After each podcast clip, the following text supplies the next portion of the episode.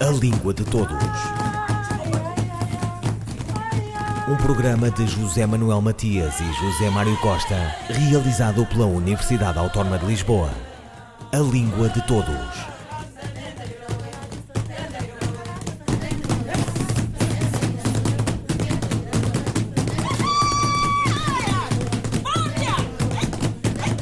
As palavras ao ritmo do tempo. Acontecimentos, percepções, designações é o tema da crónica de Carla Marques, professora. Que fazer quando tudo arde? Parece ser a pergunta, posto que se vai falar sobre foco e fogo. A propósito dos convívios improvisados em espaços públicos e pelos fogos que abriram o verão na metade norte da Casa Comum, este planeta. O foco referido ao incêndio do contágio que vem acontecendo um pouco por todo o mundo. Nesta experimentação periclitante do desconfinamento relativo à Covid-19 e o fogo do literal incêndio que as alterações climáticas fazem acelerar.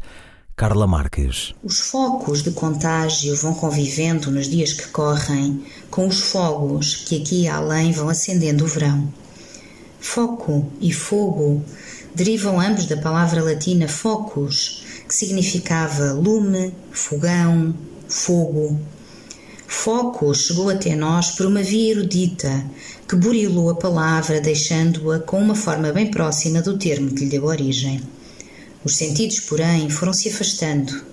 Das noções primordiais, foco guardou apenas uma ideia difusa da centralidade que tinha o fogo na casa ou no espaço sagrado da antiguidade referindo hoje o ponto para onde converge alguma coisa ou o ponto central de onde provém alguma coisa.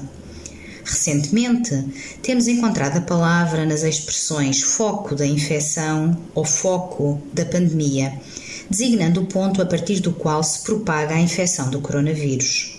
Ao contrário do que acontece com a noção original de foco, neste caso estamos perante um foco para onde ninguém quer convergir embora esteja permanentemente em foco, focalizando toda a nossa atenção. Fogo, por seu turno, afastou-se da palavra focos porque caiu em mãos populares que sonorizaram o som que, transformando em g, focus, fogo. O afastamento da forma foi proporcionalmente inverso à evolução dos sentidos, que em grande parte a palavra manteve, reinventando-se em valores literais e metafóricos. O fogo é um elemento de luz e aquecimento que tanto pode referir labaredas como uma pequena fonte de calor que nos aconchega no conforto solar. Pode transformar-se também no fogo do céu, quando o horizonte se ilumina de raios que traduzem a ira dos deuses, ou num fogo eterno que nos condena às profundezas do inferno, ou ainda num fogo que não se vê, mas sente-se, como o do poeta. Fogo é ainda uma força motriz que acalenta as decisões que têm levado tantos jovens a reunirem-se em festas e convívios improvisados. Este é o fogo da mocidade, de uma geração que não nega fogo quando toca a quebrar regras e que gosta de brincar com o fogo. Esta é uma juventude que traz o fogo no rabo, em busca de emoções efêmeras que mais não são do que um fogo de palha um fogo de vista. A grande questão é que estes jovens se esquecem que estão a brincar com o fogo e que as suas opções podem levá-los a comer fogo, que é como quem diz, a passar um mau bocado.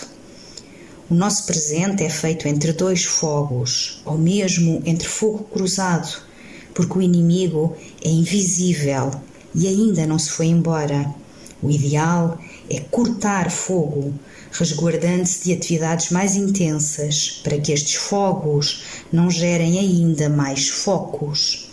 E se um incêndio maior vier, é certo que ninguém colocará as mãos no fogo por quem se deixou consumir pelos fogos da juventude. Carla Marques, algumas das palavras no ritmo do tempo. Quem serão os meninos visíveis e invisíveis que a professora Margarita Correia refere na sua crónica desta semana? Língua de Todos fornece uma pista. A autora fala do ensino do português, língua não materna, em Portugal. Vamos ouvir Margarita Correia. Existem há décadas na escola pública portuguesa meninos cuja primeira língua não é o português, mas até há relativamente pouco tempo não se prestou atenção à sua existência ou porque eram filhos de imigrantes de países de língua oficial portuguesa e, portanto, haveriam de saber português, ou porque eram filhos de emigrantes portugueses que haviam regressado e, portanto, haviam de saber falar português. Estes meninos passavam completamente despercebidos à escola, onde só se ensinava português como língua materna. A estes meninos chamarei meninos invisíveis. Eles eram ou muito envergonhados e inseguros, ou perturbavam as aulas. Todos tinham, porém, muitas dificuldades de aprendizagem e de concentração. A maioria destes meninos reprovou anos a fio e acabou por desistir da escola. Nunca dominou a língua escrita nem a norma padrão. Raros foram aqueles que frequentaram ou concluíram cursos superiores e quase todos acabaram por não concluir sequer o ensino obrigatório e por não adquirir competências que lhes permitissem ter empregos justamente remunerados. No entanto, a partir dos anos 90, começou a aparecer nas escolas uma segunda vaga de meninos que não tinham o português como língua materna. Mas estes eram muito diferentes filhos de imigrantes em Portugal, a maioria dos quais provindos de países do leste europeu, estes meninos, ao contrário dos anteriores, eram muito visíveis. Bem comportados, intervinham nos trabalhos da aula, rapidamente ganhavam confiança em si mesmos e a confiança dos professores quase todos se integravam na comunidade escolar e eram elogiados pelo bom comportamento, sentido de responsabilidade, trabalho árduo, grandes capacidades, apesar das evidentes dificuldades linguísticas. A maioria aprendeu a dominar com mestria a língua escrita e a norma padrão. Raros foram aqueles que reprovaram ou desistiram, ou aqueles que não frequentaram cursos superiores. A visibilidade destes meninos teve como consequência a percepção de que o português pode ser, e até é frequentemente, língua não materna das crianças que frequentam a escola. Surgiram, deste modo, estratégias específicas para a plena integração destas crianças no meio escolar, além dos programas de português como língua não materna nos currículos. Os professores passaram a estar mais conscientes, receptivos e bem preparados para avaliar as situações de partida dos alunos, para acolher o multilinguismo e a multiculturalidade, assim como para ensinar português de formas diferentes. Margarita Correia sobre os meninos visíveis e invisíveis no ensino português língua não materna em Portugal. Eu conversa com Mayra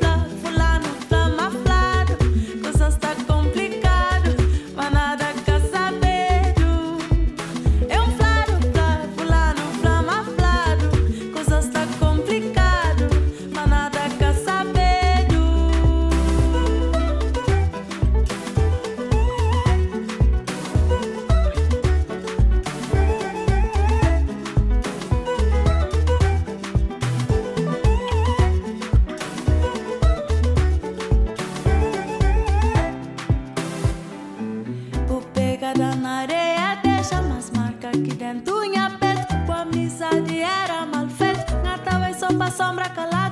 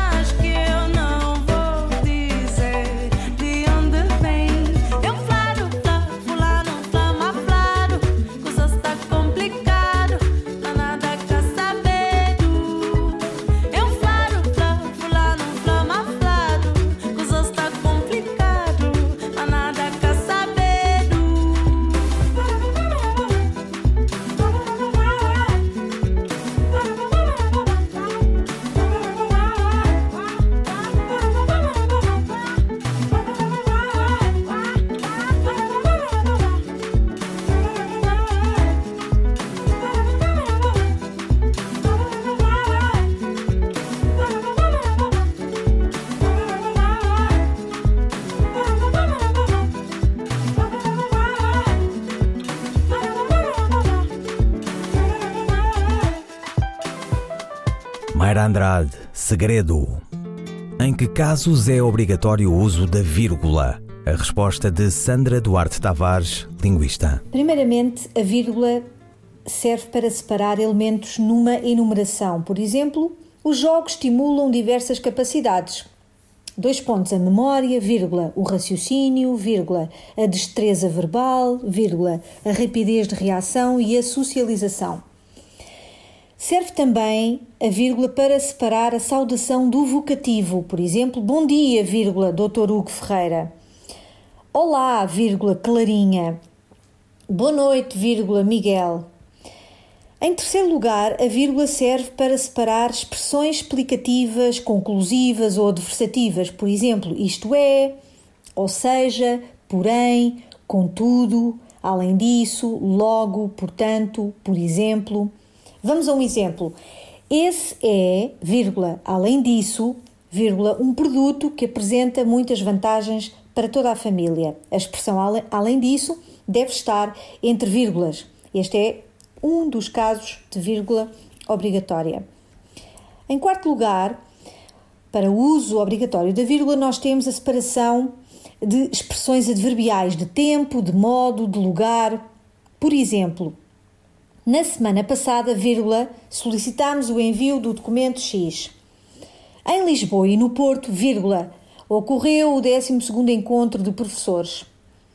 No seguimento do nosso contacto telefónico, vírgula, informamos que, portanto, todas estas expressões adverbiais ou de tempo, de lugar, de modo, devem ser separadas por vírgula.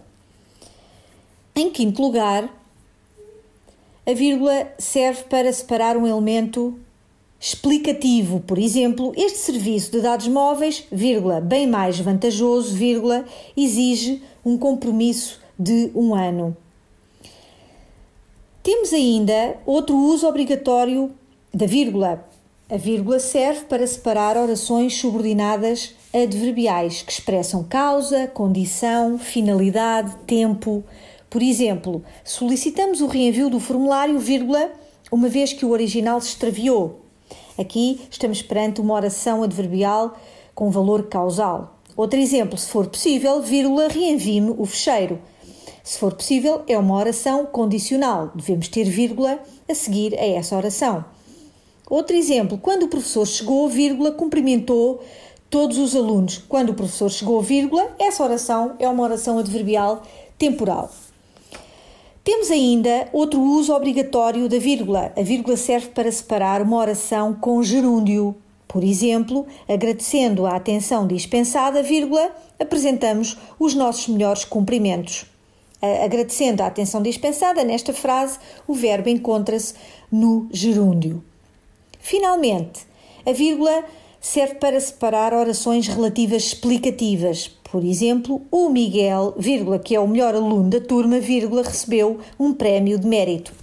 Que é o melhor aluno da turma é uma oração relativa explicativa que serve para dar uma informação adicional à oração principal, que é o Miguel recebeu um prémio de mérito. E este tipo de orações relativas explicativas devem estar sempre entre vírgulas. E a pergunta inversa, Sandra, em que casos é proibido o uso da vírgula? Primeiramente, a vírgula não pode separar o sujeito do predicado. Por exemplo, na frase a rentabilidade de todas as operações financeiras foi avaliada pela administração. Na oralidade, quando o sujeito de uma frase é longo, como é o caso, a rentabilidade de todas as operações, há tendência para nós fazermos uma pausa. Mas essa pausa não pode existir na escrita. Portanto, a seguir ao adjetivo financeiras, não pode haver uma vírgula a separar, na verdade, o sujeito do predicado, que é foi avaliada pela administração. Esta frase não tem qualquer vírgula. Em segundo lugar, a vírgula não pode separar o verbo dos seus complementos. Por exemplo, o diretor informou os colaboradores de que o horário das reuniões seria alterado. O verbo informar é um verbo que tem três argumentos, ou seja, o primeiro é o sujeito, que é o diretor, o segundo é o destinatário, que é o complemento direto, que é os colaboradores, E depois o terceiro argumento é o argumento do assunto, sobre o horário, sobre a mudança de horário das reuniões. O diretor 1, um, os colaboradores 2, o horário das reuniões 3. Todos estes elementos, que são os argumentos do verbo, são importantes para a informação desta mensagem. Não devem ser separados por vírgula. Vimos há pouco que o sujeito nunca é separado por vírgula, não, nunca poderíamos ter o, o diretor vírgula, e neste caso não podemos ter uma vírgula a seguir a colaboradores, porque estaríamos a separar os complementos do verbo colaboradores, complemento direto, do complemento preposicionado, que é o complemento de assunto. Portanto, esta frase não tem qualquer vírgula. O diretor informou os colaboradores de que o horário das reuniões seria alterado. Repito, não há qualquer vírgula entre o verbo e os seus complementos. Finalmente, a vírgula nunca separa uma oração relativa restritiva. Por exemplo, os atletas que não passarem na fase eliminatória não poderão participar no torneio final. A oração que não passarem na fase eliminatória é uma oração relativa restritiva. O que é que isto quer dizer? É uma oração que restringe o significado do elemento antecedente que é atletas. Há um conjunto de atletas e desse conjunto, desse universo, imagine-se que são 100, há um subconjunto que são os atletas que não poderão passar à fase eliminatória. E é, sub, é esse subconjunto que não poderá participar no torneio final. Portanto, as orações relativas restritivas nunca se separam por vírgula. Assim, esta frase não tem quaisquer vírgulas. Os atletas que não passarem na fase eliminatória não poderão participar no torneio final. Sandra Duarte Tavares, linguista. Um, dois, três, e... Sentença de Carlos Nejar por Maria Henrique. Vistos. Fulano de Tal, nascido nesta cidade do reino, em tempo desconhecido. Nascido sem explicação ao sentido, como o arremesso de um disco. Nascido como quem diz uma palavra e pronto. Ei-lo lançado no andamento do mundo nascido como se uma planta, um figo ou ameixa, e se planta um grito na garganta. Nascido e agora viajor por profissão, inquilino das coisas, armazena culpas e velos de lã. E eu, julgador, sentencio, considerando o réu e o estar aqui o preço, dividido na noite que se dividiu, como mulher no cio, resolvo condená-lo a viver em danação além do fojo de seus pais com avarias e receios entre iguais. Depois, suspendo-lhe a pena para que pareça como veio. Sentença, um poema do brasileiro Carlos Nejar pela voz da atriz Maria Henrique. Luís Carlos Verzoni Nejar, gaúcho, também crítico literário, vasta obra da geração que emerge depois daquela de 45, membro da Academia Brasileira de Letras, faz questão de retraduzir o real e ofertá-lo em poema. Os muitos e os livros todos que podemos ler. Ouviram Língua de Todos as despedidas de José Manuel Matias, José Mário Costa, Luís Carlos Patraquim, Miguel Roque Dias e Miguel Vanderkellen. A Língua de Todos. Um programa de José Manuel Matias e José Mário Costa, realizado pela Universidade Autónoma de Lisboa. A língua de todos.